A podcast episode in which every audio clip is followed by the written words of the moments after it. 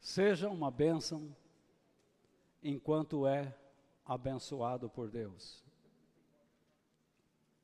Esta é a sexta semana que nós estamos tratando deste assunto.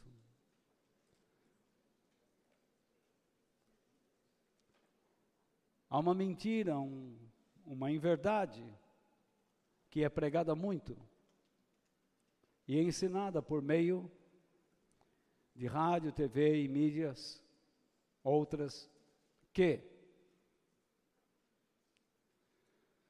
se você não for específico no seu pedido, Deus não te atende. Quantos de vocês já ouviram isso? Me mostre onde isso está escrito na Bíblia.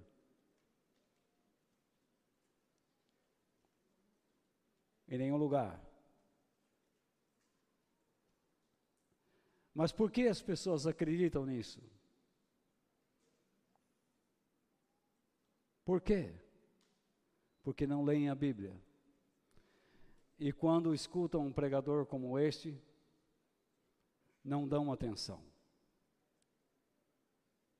Preferem a mentira em vez da verdade.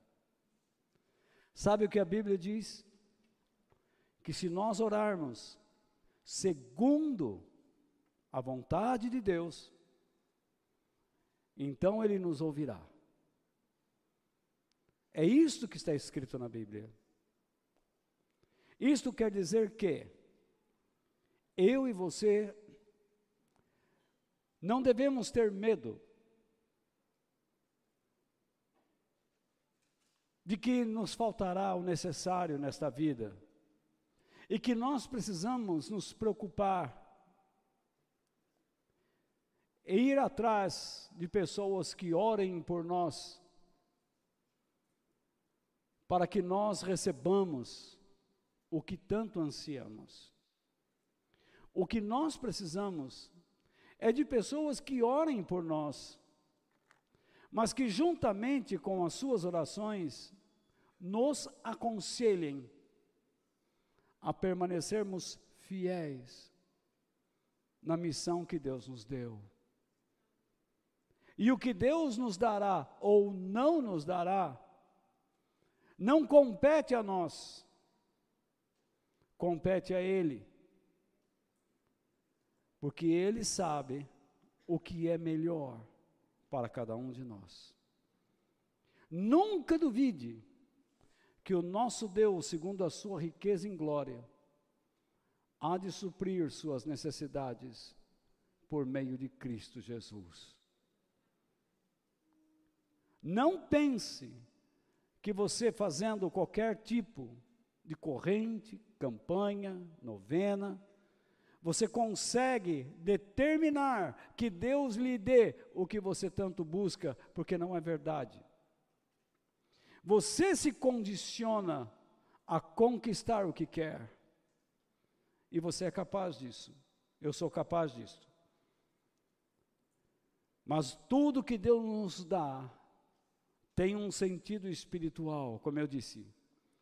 Olhar para a terra com o espírito do céu. Nesta noite, Amar a Deus e ser uma bênção é o nosso propósito de vida. É isso que Deus espera de nós. Que nós o amemos e que tenhamos o nosso amor por Ele como propósito de vida para sermos individualmente uma bênção, cada um de nós. Como eu tenho usado Gênesis capítulo 12, versículos 1 e 2 como texto base em todas essas semanas, vou usá-los novamente hoje. Certo dia, o Senhor Deus disse a Abraão: saia da sua terra, do meio dos seus parentes e da casa do seu pai, e vá, desculpe, e vá para uma terra que eu lhe mostrarei. Os seus descendentes vão formar uma grande nação. Eu o abençoarei, O seu nome será famoso.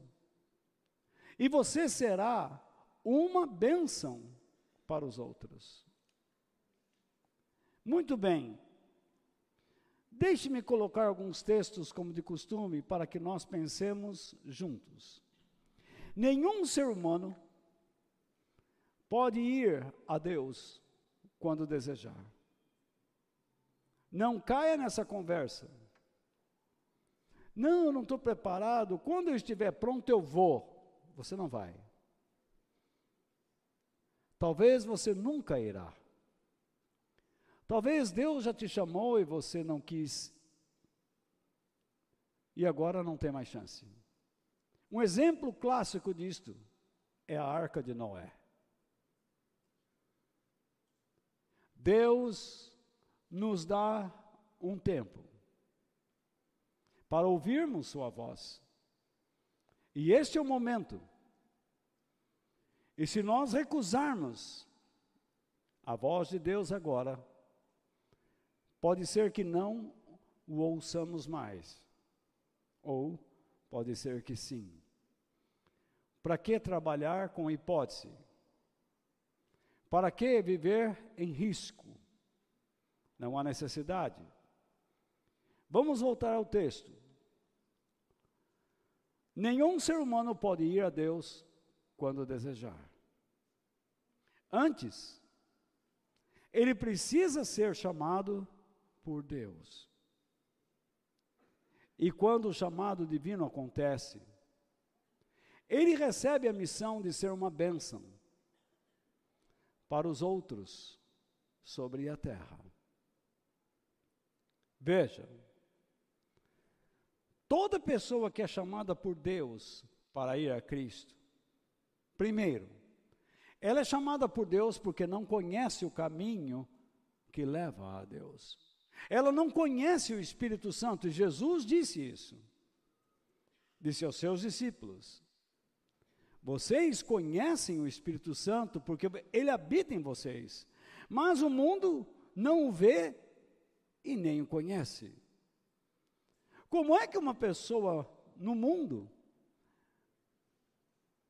vai poder definir o momento em que ele poderá chamar o Espírito Santo, dizendo: Espírito Santo, vem cá. Ele nem sabe onde está. Pois Jesus disse a Nicodemos: Você não sabe de onde ele vem e nem para onde vai. E então, somos levados a Jesus por Deus, e em Jesus começamos a aprender, começamos a aprender sobre o caráter de Deus e recebemos uma missão para sermos bênçãos às outras pessoas. Deus não quer que nós prejudiquemos, primeiramente aos da fé, e também às pessoas que não fazem parte da nossa família espiritual porque tudo isso envolve o testemunho e envolve a honra que nós damos à glória de Deus. E ai daquele que desonrá-lo. Então, ser uma bênção é o meio de o homem cooperar com o Criador, revelando às pessoas próximas a sua realidade, caráter, grandeza, amor e propósitos eternos.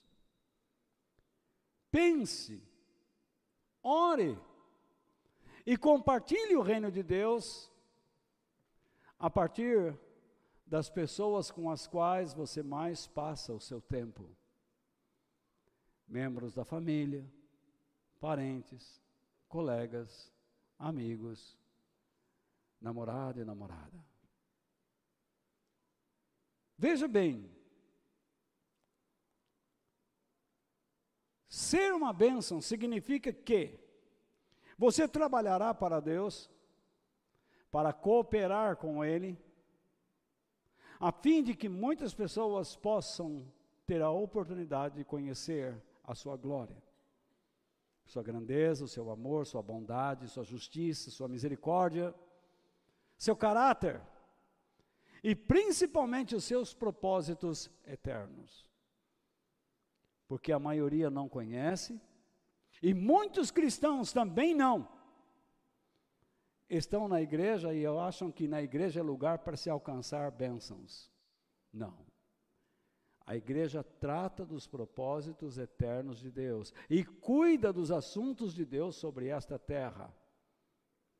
Pessoas que vão à igreja só para buscar bênçãos são mundanas, terrenas, não têm fé, não creem na eternidade. Nós não temos que nos preocupar com estas coisas como ensinou Jesus. Eu quero fazer uso da experiência espiritual de Paulo. Quando ele ensina aos coríntios, em 2 Coríntios, capítulo 5, verso 20, que nós somos representantes de Cristo, cuidadores de Cristo, embaixadores de Cristo nesta terra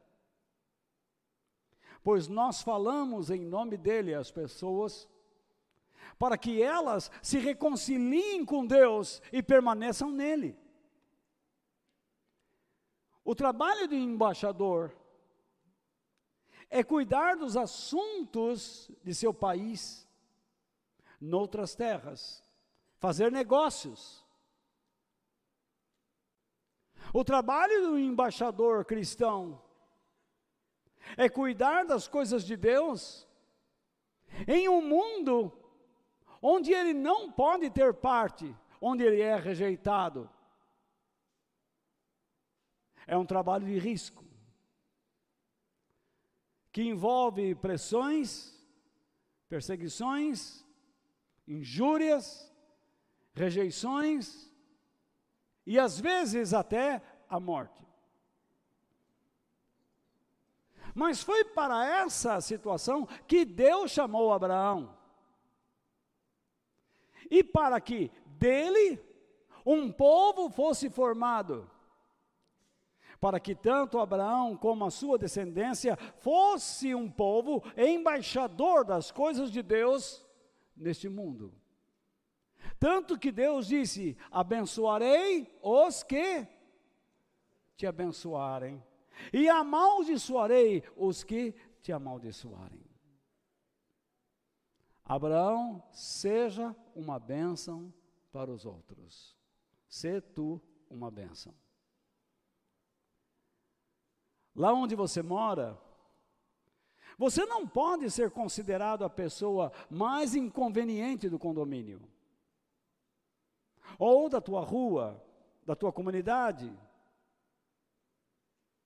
mas você deve ser reconhecido como alguém a quem as pessoas podem se aproximar, falar, sorrir e se sentirem bem. É isso que deve acontecer com você. Se você é uma pessoa que vive sempre se escondendo, você precisa lutar contra esse espírito, porque os tímidos não herdarão o reino dos céus. Você precisa aprender a falar, você precisa aprender a compartilhar. Deus chamou um homem que nós temos compartilhado a vida dele durante algumas semanas, Salomão e fez o mesmo chamado que fez Abraão, que ele fosse uma bênção às pessoas, ao seu povo e a todos os demais. Salomão, enquanto se submeteu a Deus, ele foi um homem extraordinário. Enquanto ele tinha em sua vida o propósito de amar a Deus, ele aprendeu a olhar a vida com a ótica divina. Ele enxergava as coisas. Foi assim que ele adquiriu a sabedoria. A sabedoria não é uma coisa, não é um dom que, en, que vem do céu e entra na sua mente. É impossível, isso não existe. O que existe é uma palavra de sabedoria, é uma ação do Espírito Santo em algum momento, em alguma reunião. Quando Deus resolve falar algo especial à congregação, e a pessoa fala pelo poder do Espírito de um modo inteligível, a fim de que todos compreendam a vontade de Deus para um momento específico. Mas a sabedoria em si, não é assim que chega. A sabedoria em si é necessário observação e leitura da Bíblia. E quando você aprende a Bíblia, você adquire o conhecimento da Bíblia, e então você começa a aplicar o caráter de Deus em cada situação. Espera lá.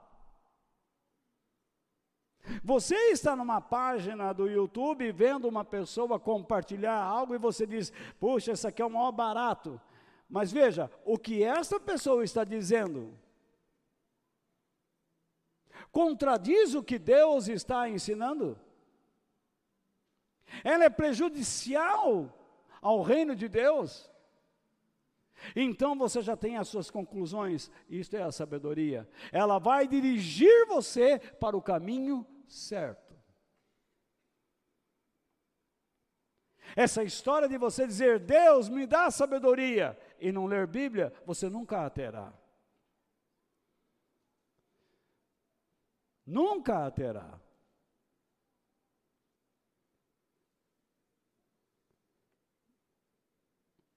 Enquanto Salomão amava a Deus e fazia disso como e fazia disso o seu propósito de vida, ele foi uma bênção para o povo de Deus, como também para os governantes das terras estrangeiras.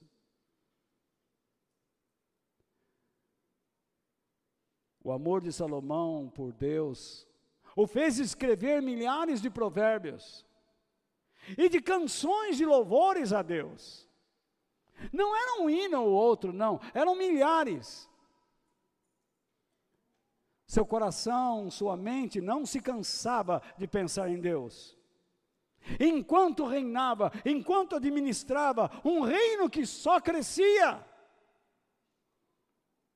o seu coração também crescia em tamanho para que coubesse o reino de Deus nele. Ele era um homem feliz, um homem bem-aventurado. E todo aquele que é uma bênção é um homem feliz e bem-aventurado, independente da situação econômica, social em que vive. Espero que vocês estejam prestando atenção. No entanto, Salomão colocou a sua felicidade nas suas ansiedades, nos seus desejos, nas suas construções, nas suas obras. Por alguma razão pessoal, ele veio a se perder. Ele se afastou de Deus. E por duas vezes Deus o alertou: não faça tal coisa, não faça tal coisa, e ele fez. Ele trouxe o paganismo para as terras de Israel. Construiu altares a deuses pagãos. E nesses altares, crianças inocentes foram sacrificadas, queimadas vivas. E ele foi a chave de entrada para todas estas coisas. O mesmo homem a quem Deus disse: Estou feliz com você, Salomão por ter pedido sabedoria e não riquezas. Eu vou te dar riqueza por ter pedido sabedoria. Agora Deus diz: Vou tirar todas as suas riquezas porque você não agiu com sabedoria.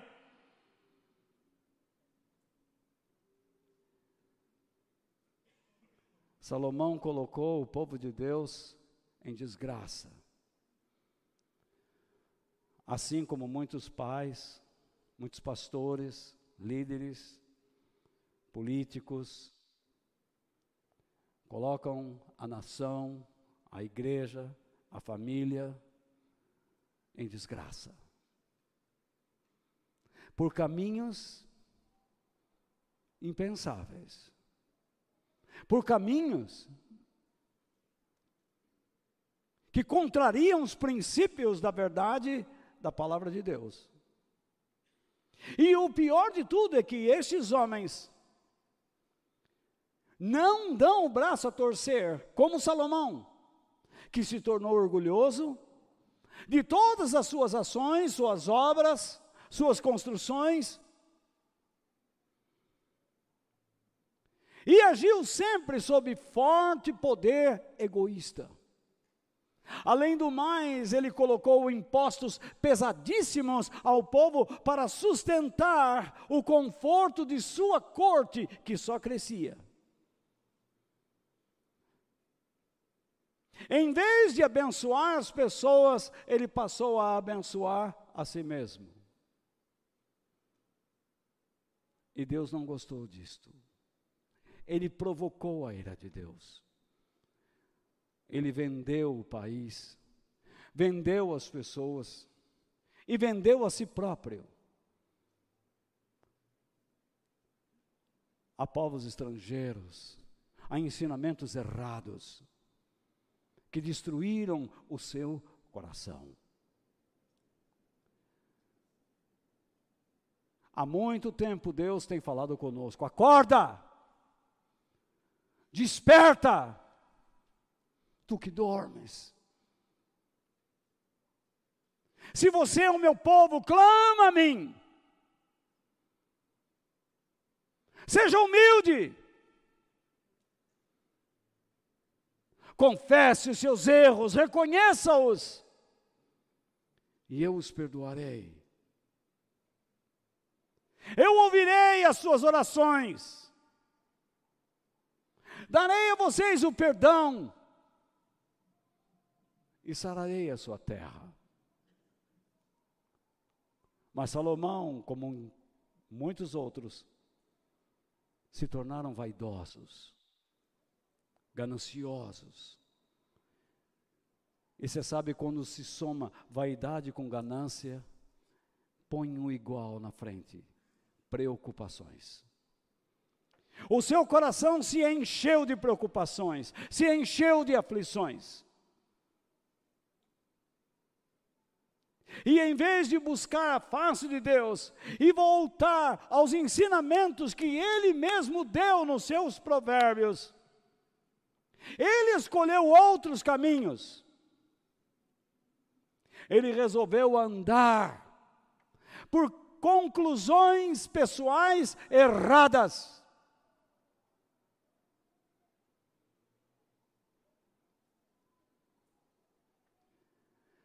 Sobre o perigo de se encher de preocupações, Jesus citou Salomão numa de suas falas. Em Mateus capítulo 6, versículos 27 ao 30, está escrito o seguinte: E nenhum de vocês pode incompridar, esse incompridar significa aumentar, colocar mais dias à sua vida, por mais que se preocupe com isso. Leia aqui na frente aqui, ó. E então Jesus diz: E por que vocês se preocupam com roupas? Jesus não está dizendo que todo mundo tem que andar pelado. Ele está falando sobre elementos necessários para a vida, para a subsistência. E então ele diz, em forma de interjeição: Ei, Vejam! E ele aponta.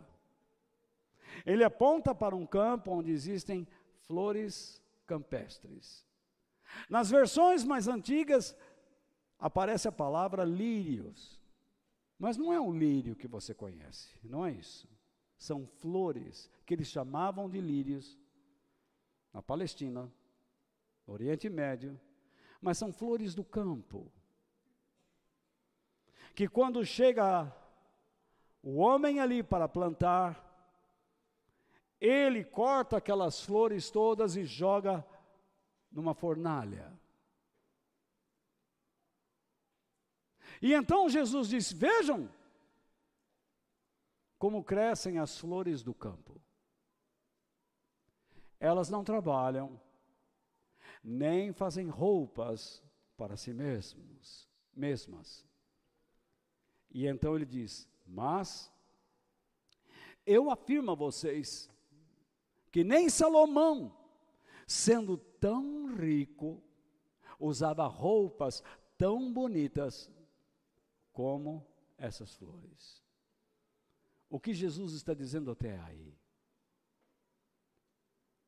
Olhe para essas plantas. Elas não estão se esforçando para serem o que são. Elas simplesmente são o que são porque cumprem o seu propósito. Deus está cuidando delas. Deus deu o colorido a elas. Deus deu o aroma a elas. Deus deu a beleza a elas. Mas logo o homem virá e as destruirá. Salomão, Deus deu riquezas a ele. Deus deu sabedoria ou a capacidade de ele conseguir saber, ser um homem sábio, adquirir a sabedoria. Mas ele se tornou um homem preocupado em manter tudo o que recebeu e o que tinha. E ganancioso, e queria mais, e mais, e mais, e mais.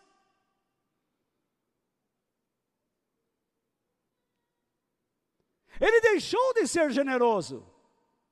Ele maltratou o povo de Deus.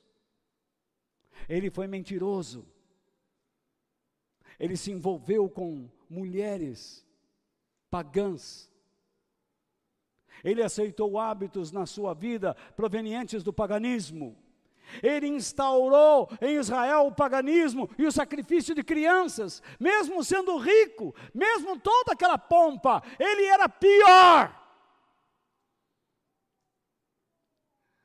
do que essas plantinhas e essas florzinhas que vocês estão vendo. Porque estas plantas, pelo menos, cumprem o seu papel.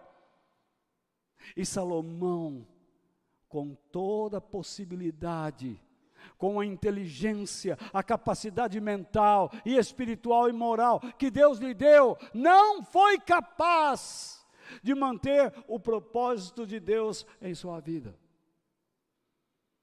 É isso que ele está dizendo. Pela simples razão, ele se tornou um homem preocupado. É lógico que eu quero ter saúde. Mas a minha preocupação é servir a Deus. Como é que eu posso fazer a vontade dEle hoje? Como é que você, pai e mãe, pode educar o seu filho hoje? Como é que você pode orar hoje? Como é que você vai ler a Bíblia hoje? Porque talvez amanhã não chegue ante os seus olhos. Como disse um nobre deputado, você pode acordar morto.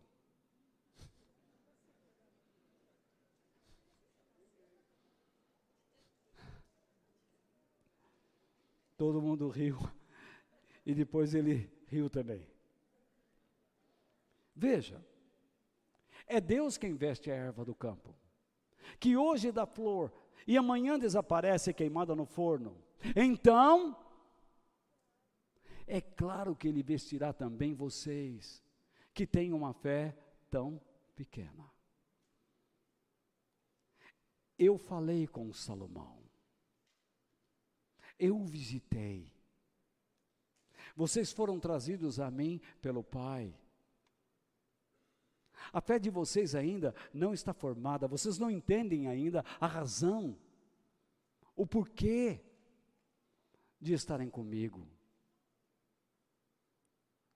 Mas se vocês perseverarem e buscarem as razões, e entenderem a missão de vida que eu dou a vocês, com certeza, eu os vestirei, eu darei a vocês o que é necessário.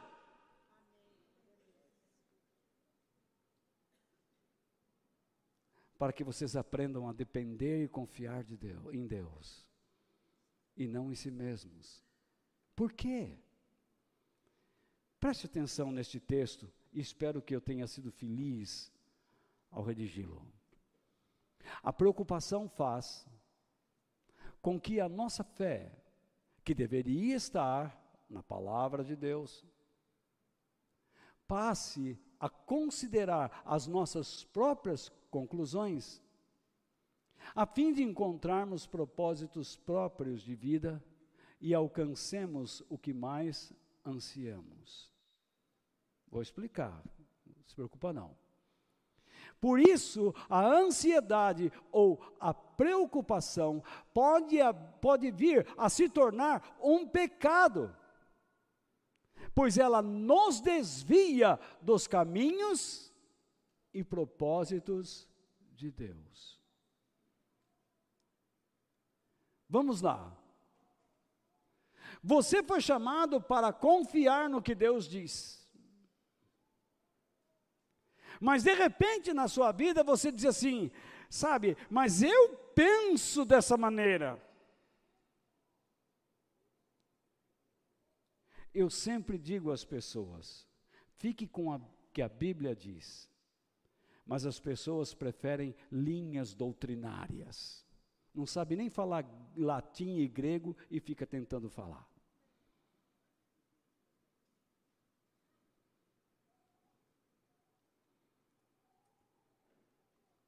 e fica disputando e brigando e não sei o que, falando, mas eu, eu creio assim, eu creio assim, eu creio assim, mas eu não. Uma bobagem. Vá ganhar almas, chore por elas, tire-as do inferno. É isso que você tem que fazer. Se você fizer isso, Deus vai se agradar de você. Mas se você ficar discutindo o que você crê e o que não crê, você vai para o inferno, cara. Porque no inferno você já está. No inferno mental.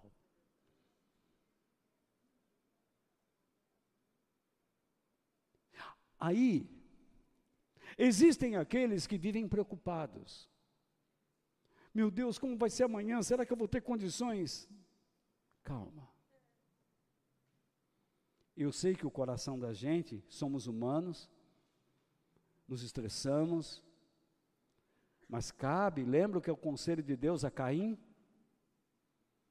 Antes de este matar Abel, o seu irmão,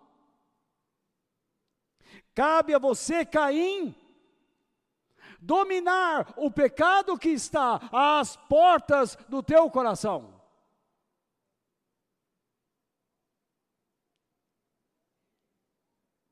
Foi isso que Deus disse. E a nossa fé precisa estar no que Deus nos diz. Porque se eu começar a agir pelas minhas conclusões, pelas minhas observações, isentas de Deus, ausentes de Deus, afastadas de Deus, vou cometer erros.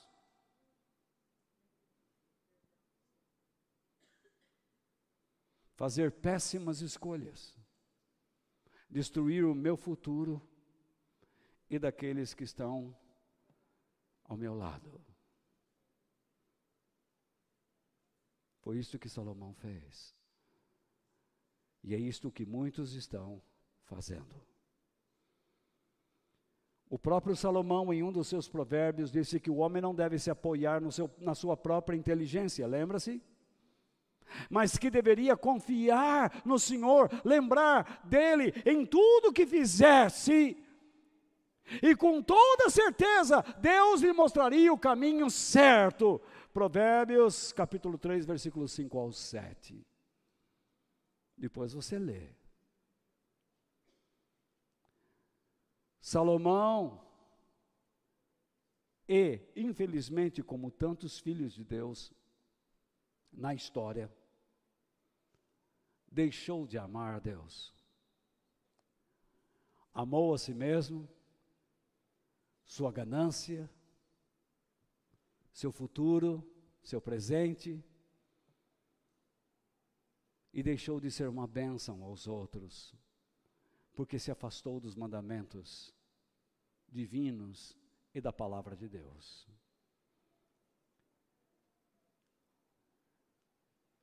Este é o primeiro princípio. Observe o grande mandamento ensinado por Jesus e será tanto uma bênção como abençoado por Deus. Observe. Eu vou colocar o grande mandamento ensinado por Jesus e vou colocar os comentários, baseando-me nas palavras da língua original grega, para que vocês tenham uma compreensão melhor do que Jesus estava falando, pedindo ou requerindo, ou requerendo dos seus discípulos. Ele diz, em Mateus capítulo 22, versículos 37 ao 39. Jesus respondeu a um questionamento: qual era o maior de todos os mandamentos? E então Jesus disse: ame o Senhor seu Deus com todo o seu coração. E o que significa isso? Tenha como propósito de vida amar a Deus. E então eu acrescento, e faça isso para dar sentido com toda a alma, isto é, com o forte desejo, com sentimento e paixão, e com toda a mente, isto é, empregue a habilidade intelectual ou a inteligência para compreender o caráter de Deus.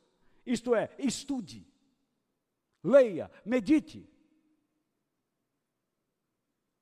Eu já vi pastores dizendo que o estudo esfria a fé. Ou será que alguém aqui nunca ouviu? Se você estudar a Bíblia, se você ler muitos livros, você vai ficar frio na fé. Pelo contrário, você fica sábio. Mas se você ler bobagens, você vira um jumento. Você precisa ter bons conselheiros, bons professores. E Jesus é um grande professor. Então, a primeira coisa, ele diz: o grande mandamento é este: Tenha como propósito de vida amar a Deus. Senhor, eu vou viver para te amar. Senhor, eu casei para te amar. Senhor, eu estou estudando para te amar. Senhor, eu vou trabalhar para te amar. Senhor, eu vou obedecer meu patrão para te amar. Eu não vou fazer pressão ao meu cônjuge, ao meu filho, ao meu pai, eu não vou falar mal deles para te amar, porque te amo. Eu não vou destruir a comunhão dos irmãos na minha igreja, porque te amo.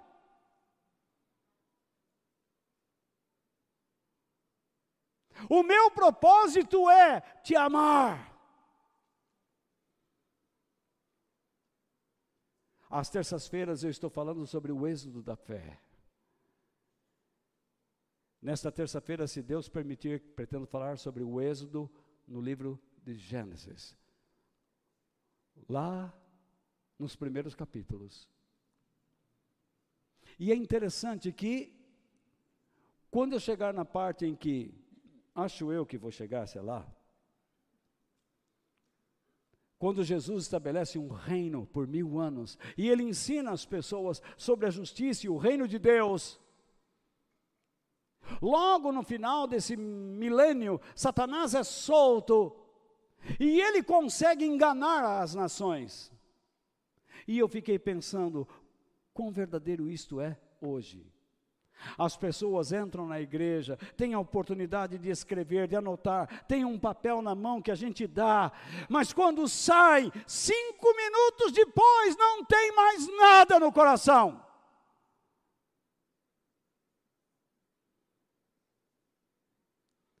Porque Satanás vem e rouba tudo, porque esta pessoa não é de Deus. E eu fiquei pensando, as minhas ovelhas ouvem a minha voz, porque conhecem a minha palavra, a, o timbre, e me seguem.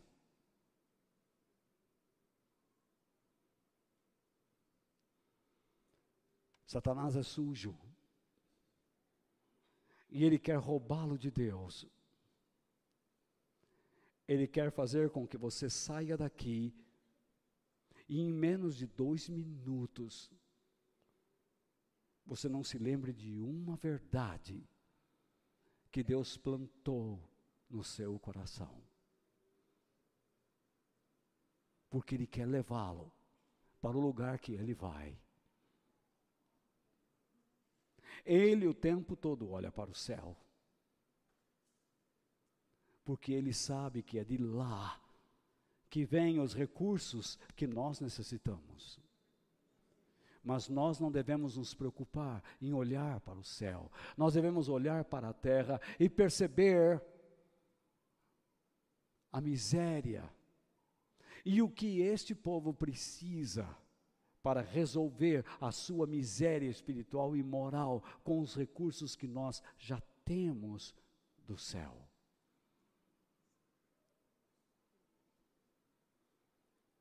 Jesus disse: tenha como propósito de vida amar a Deus. Empregue a sua paixão, a sua emoção nisto. Pegue fogo nisto. Porém, não é só emoção. Aprenda. Enche o teu cérebro. Se eduque. Tenha inteligência. Afine a sua habilidade intelectual para compreender quem é Deus e o que Ele quer. Porque senão estamos fritos. E então Jesus diz: Este é o maior mandamento e o mais importante. Todo mundo disse: Oba, nós também cremos assim. Mas então Jesus diz: Agora é fogo. E o segundo mais importante é parecido com o primeiro. O que, que significa ser parecido com? É o que corresponde, ou satisfaz, ou o que torna importante quem? O primeiro. Se você não amar o seu próximo, se você não é uma bênção para o seu próximo, o primeiro que vocês dizem que é tão grande, não tem valor.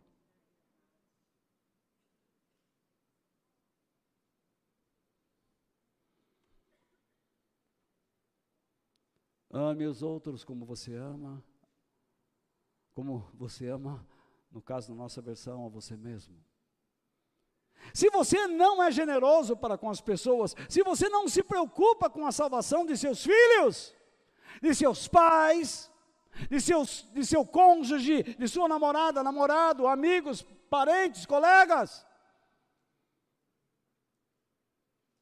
o que lhe faz pensar que você ama a Deus? Você não ama, porque o seu amor é ineficaz. E não sou eu que estou dizendo. É só você interpretar o texto. É um exercício de gramática. Ou eu estou errado? Pelo amor de Deus.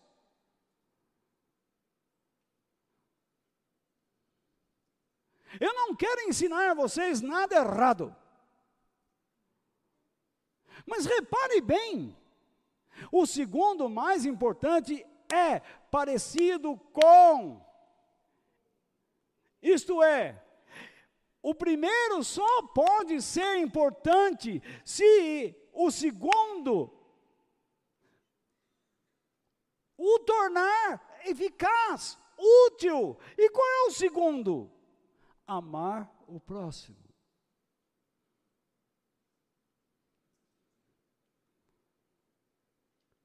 É, mas eu vou lá, eu compro sorvete para as crianças. Ele não está falando isso.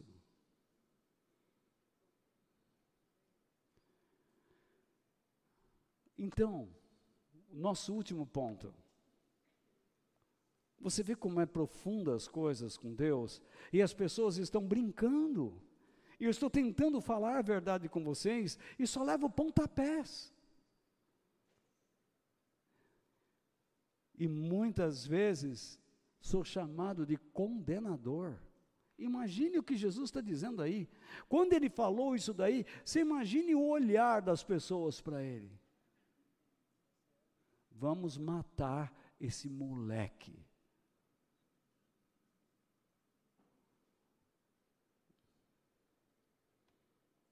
Ele acabou com o nosso ensinamento agora. Porque todo mundo sabe que nós não nos preocupamos com ninguém. E então, o seu amor por Deus só se torna valioso, útil e agradável a Ele quando é compartilhado às pessoas. Eu penso que após termos lido Mateus 22, o grande mandamento, nós já somos capazes de entender as razões de Deus nos ter chamado.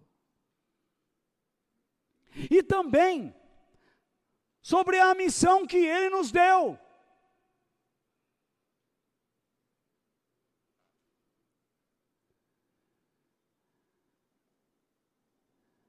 Entenda uma coisa. O seu amor por Deus só é verdadeiro quando você se dispõe a compartilhar com outras pessoas o propósito de vida que você assumiu, que é de amar a Deus e ser uma bênção aos outros. Do contrário, o seu cristianismo, o meu cristianismo, não significa nada.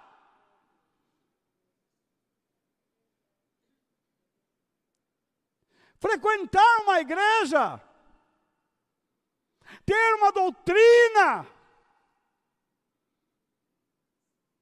não significa nada. Não foi isso que Jesus disse à igreja de Laodiceia no livro do Apocalipse.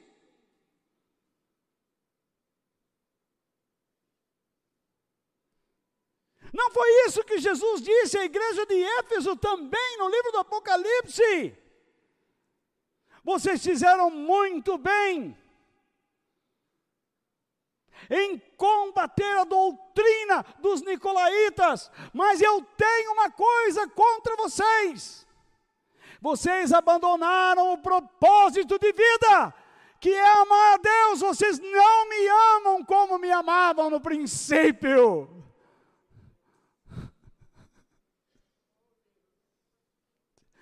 Vocês não me amam mais. É isto que Deus está dizendo para nós. E para a sua igreja nos dias de hoje.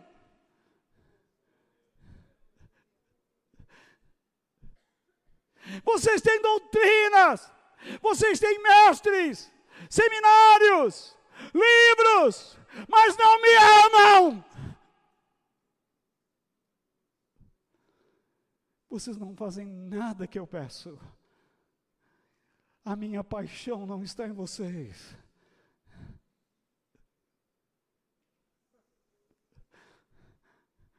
O meu fogo não arde em suas almas. o vento do céu não está atravessando as janelas da sua mente ou do seu coração.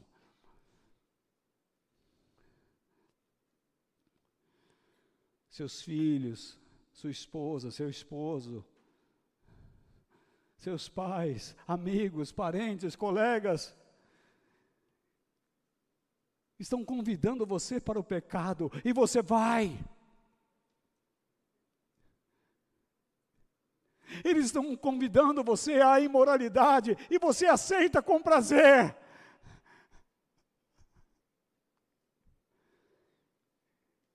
E você se garante com doutrinas. Eu não posso garanti-lo por falta de me amar. Vocês não me amam mais. Vocês estão se perdendo.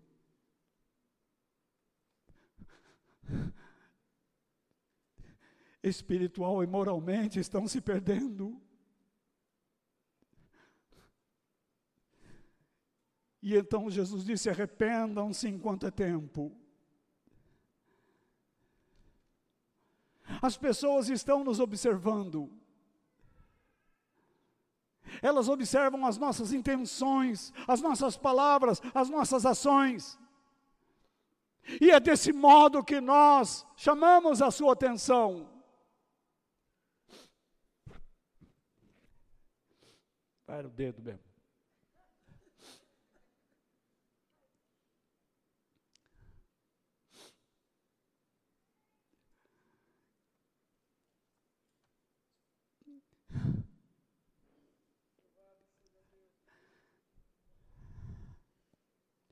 As pessoas estão olhando as nossas atitudes, a nossa resistência, a força que temos recebido de Deus. E se você é uma pessoa obediente, eles vão ficar impressionados, impactados de alguma maneira. Como é que você consegue subsistir? Como é que você consegue resistir? De onde vem essa tua força?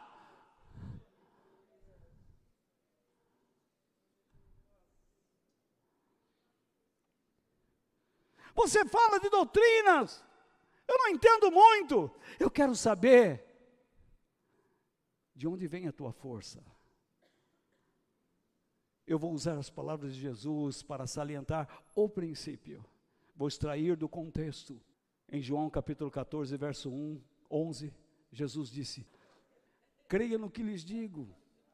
Eu estou no Pai, e o Pai está em mim caso se, porventura, portanto, se vocês não creem por causa das minhas palavras, creiam pelo menos por causa das coisas que eu faço.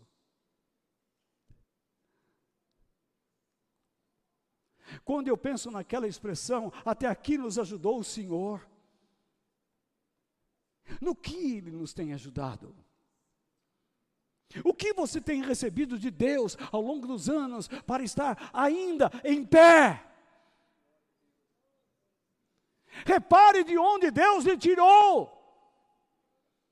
E repare como Ele tem sustentado sua vida.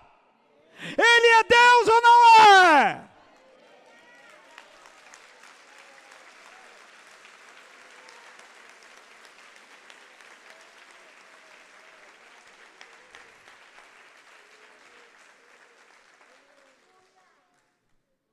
Imagine se você se dispuser a aprender mais.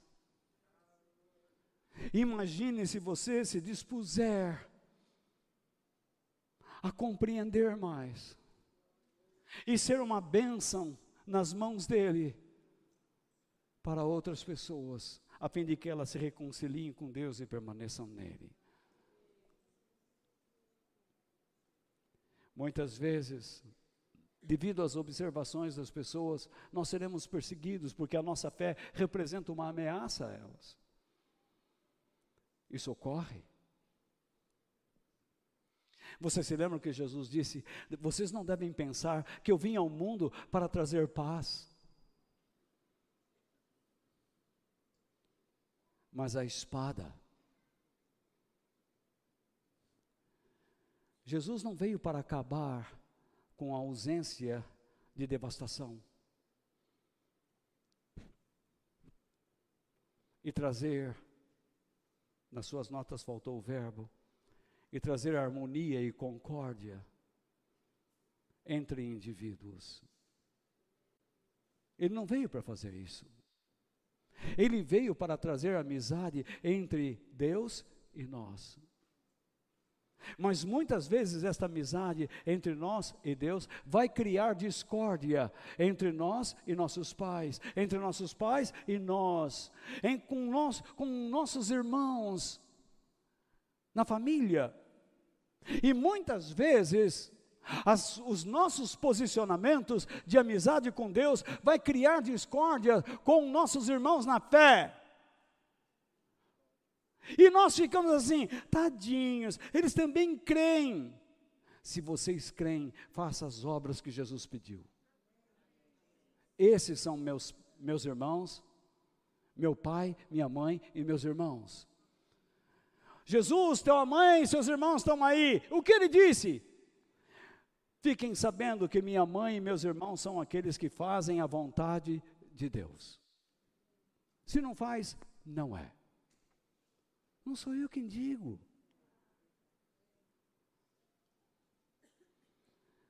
Esses correnteiros, noveneiros, que vivem o tempo todo embaixo de campanha, campanha, campanha. Você acha que esse pessoal está fazendo a vontade de Deus? Não, eles estão preocupados. Eles não querem ser uma bênção e não querem ter o amor a Deus como propósito de vida. Vou terminar, irmãos, esperando que tenha sido uma bênção. Eu estou há uma hora falando. Bem feito para vocês que estão de castigo. Quem está na internet já desligou.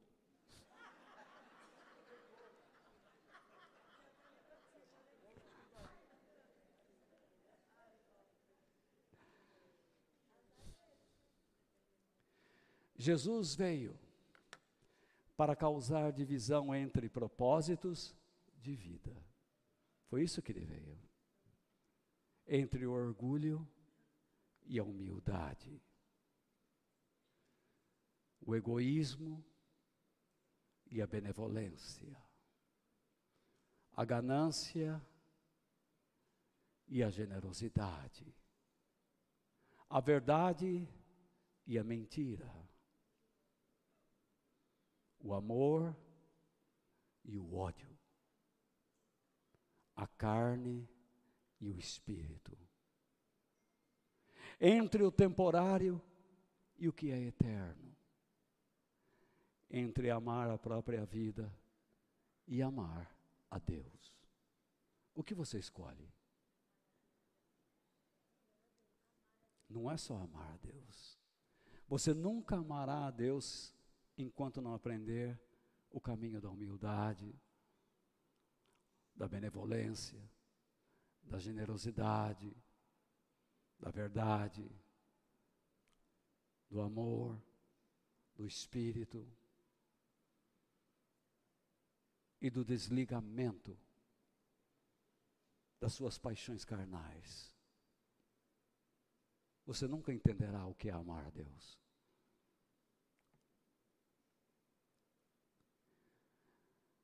Como eu deveria dizer mais à frente, e digo agora, eu gostaria de ensinar vocês hoje, mas não poderia, por falta de tempo. De esclarecê-los. Como vocês podem ter a certeza que amam a Deus e de que fazem a vontade dEle. Mas poderemos ver isto posteriormente, caso queiram e se interessem. Tudo isto para sermos, isto é, cada um de nós, uma bênção nas mãos de Deus para o próximo.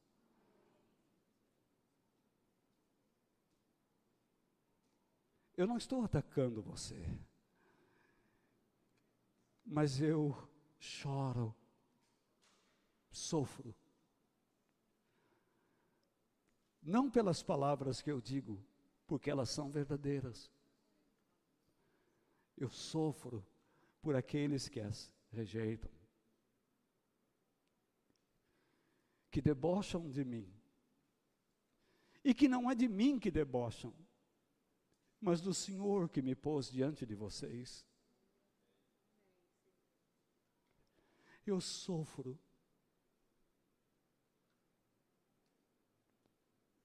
E sofro muito, e esbravejo, e muitas vezes perco a simpatia.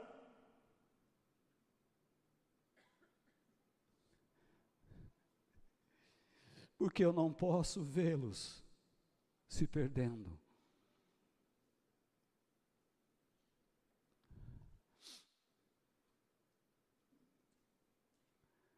Ainda,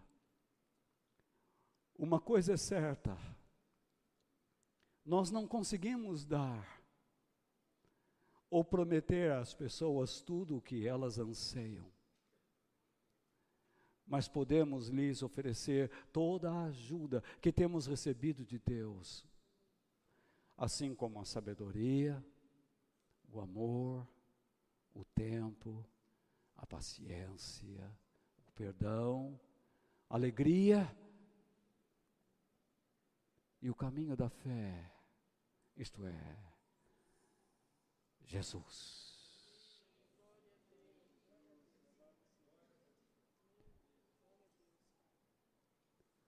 Mas nessa igreja a gente não tem esperança da vida. Tem sim, da vida eterna. Desta vida, não te dou nenhuma. Com essa porcariada de político que nós temos aqui. E no mundo, salvo raras exceções, que esperança você tem?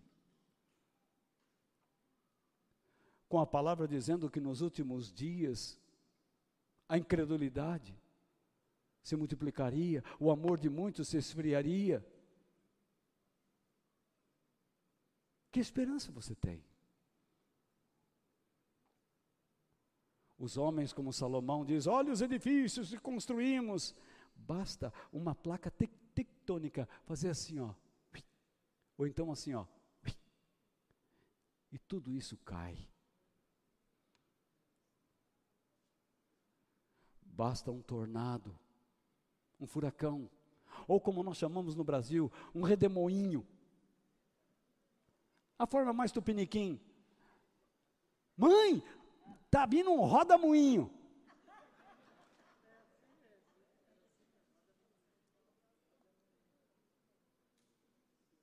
Um pé de vento, mãe.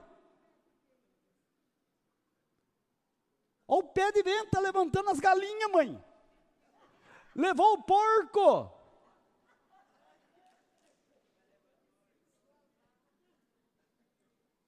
Quebrou o galho do abacateiro, mãe. Lembra disso? Eu lembro muito bem quando a gente falava assim: gente, para debaixo da mesa, porque as casas no sítio não tinha forro, lembra? Entra para debaixo da mesa, porque o, o céu rosiou. Isso é, ficou rosa. Significa, sabe o que? Roda moinho.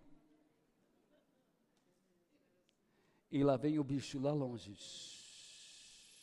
Não dava nem tempo de recolher as vacas e os animais. E a gente ia depois no pasto atrás da trilha, catando os bichos mortos.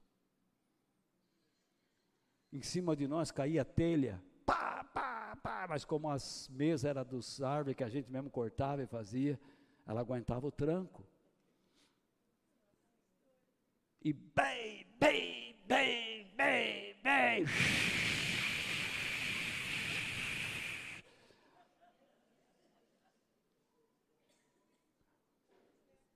Todo o orgulho do nosso esforço ia por água abaixo rapidinho. A Bíblia diz, o homem de Deus diz, o que é a vida do ser humano para que dela o Senhor se preocupe, ó Pai.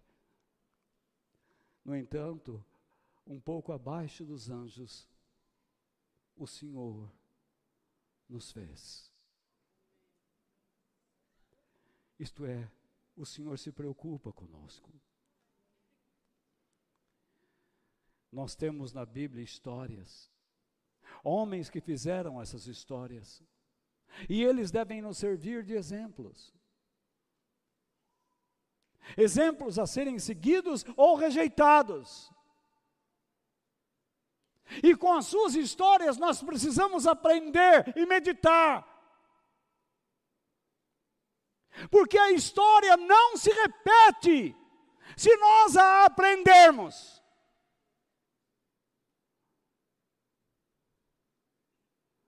Mas o que foi, é e será, devido à nossa desobediência.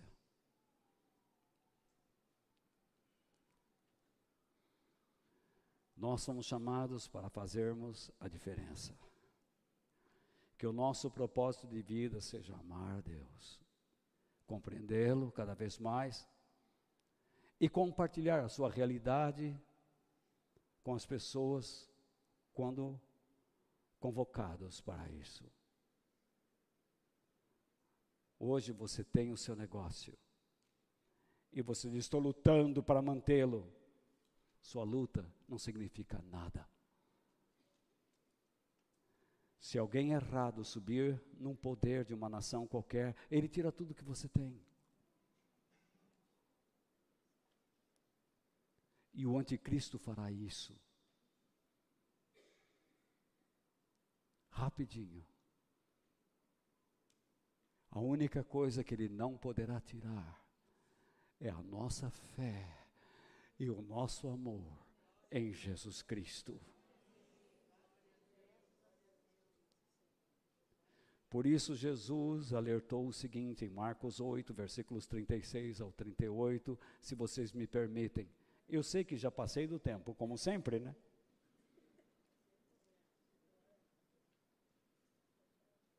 Mas aprendam, guardem, que nem fala o homem lá do campo, escrevinha nas taubas do coração.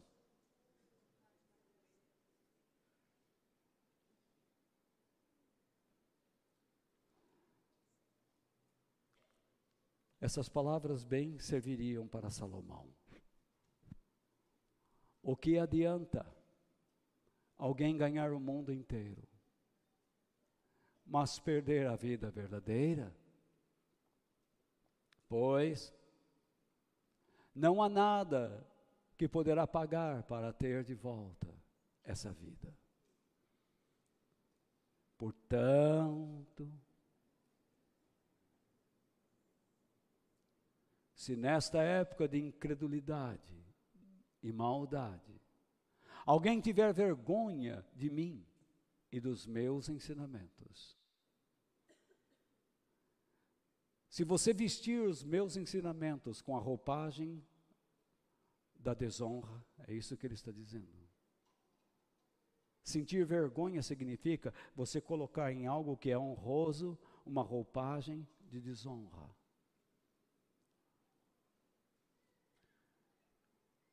Então, diz o Senhor, o filho do homem quando vier na glória do seu Pai com seus anjos, também terá vergonha dessa pessoa. Em vez de dar a essa pessoa o linho branco, o ouro puro e o colírio que abre os olhos, ele vestirá esta pessoa que é muda, que não compartilha os seus propósitos de vida com ninguém a desonra, a vergonha. E não é isto que eu quero. E não é isto que você quer. Meu irmão, minha irmã, seja uma bênção. E confie numa vida abençoada por Deus. Vamos estudar, vamos aprender. Você está diante de um homem disposto a estudar para ensinar. Você hoje que progrediu no seu trabalho, você estudou para isso. E você pensa que a sua inteligência é que o mantém lá, sua saúde pode acabar a qualquer instante. Ou então alguém na empresa entra e destrói você. Você escolhe mal um parceiro. E quando você se casa, descobre que se casou com um demônio.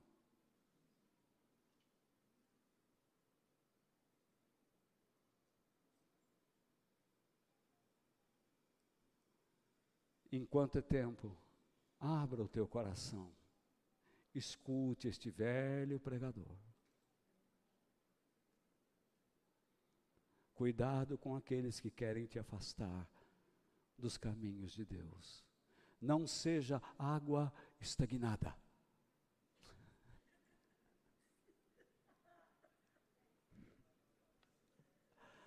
Água parada da dengue. Essa turminha é fogo, viu? Então, que Deus nos abençoe. Em nome de Jesus. Amém.